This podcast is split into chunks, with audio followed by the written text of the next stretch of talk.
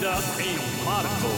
Ora, eh, quando se é jovem eh, e quando se quer impressionar não apenas as miúdas, mas basicamente toda a gente que nos rodeia, para isso temos de contar com as marcas. Eh, Era assim quando eu andava na escola e, segundo me consta, é assim ainda hoje. Eh, Pois eu penso que está na altura de assumir aqui na rádio que eu sobrevivi à escola preparatória e à secundária sem usar rigorosamente nada de marca.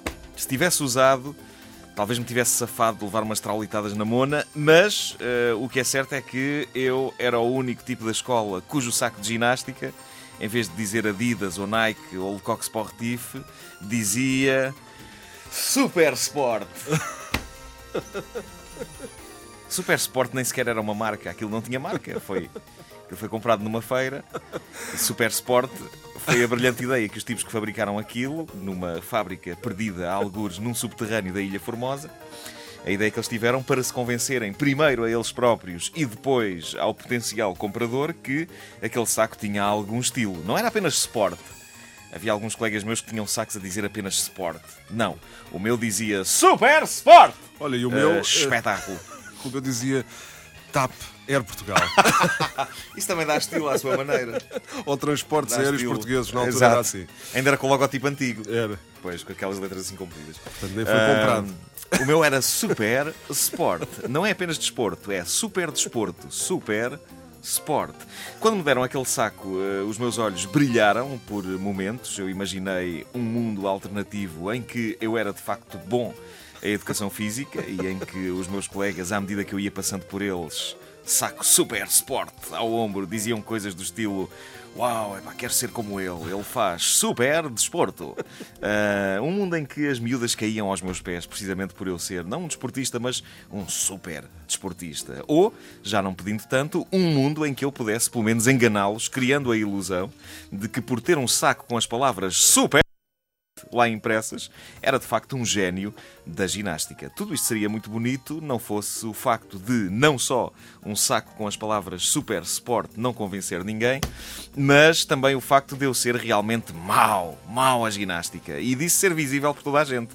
Para mim, a única utilidade das aulas de educação física era mostrar de imediato a todos os meus colegas como eu era uma pessoa deprimente. Caso houvesse algumas dúvidas, que até poderia haver, ah, porque no princípio, no primeiro dia de cada ano letivo, e sobretudo quando eu ia parar a uma nova turma onde eu não conhecia ninguém, ninguém me conhecia, eu nesse primeiro dia investia imenso em parecer um tipo com classe. Sobretudo se nesse primeiro dia não houvesse aula de educação física.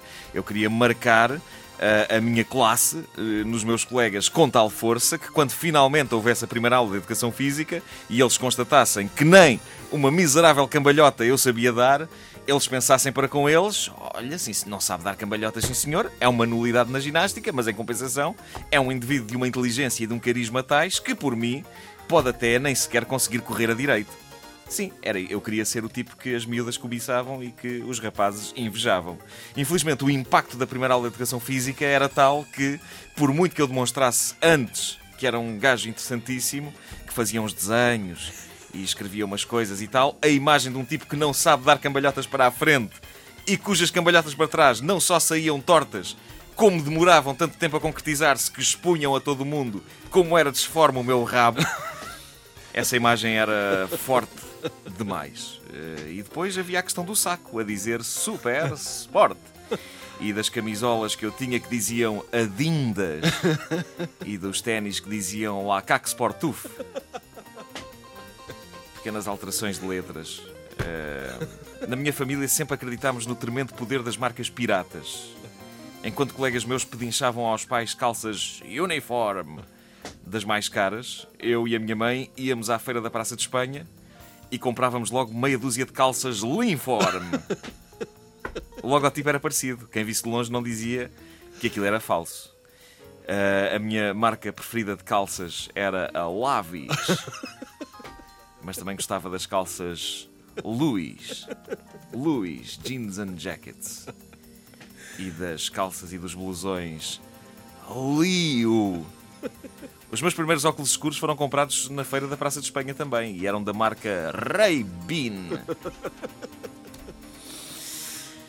Comprei-os para me darem estilo, eh, numa das ideias mais arriscadas de toda a minha vida. É que na altura em que os comprei já era caixa de óculos, portanto também me dava jeito que, a ter óculos escuros, eles fossem graduados. Infelizmente, as barracas da Feira da Praça de Espanha tinham muita coisa, mas faltava-lhes uma que tivesse um optometrista.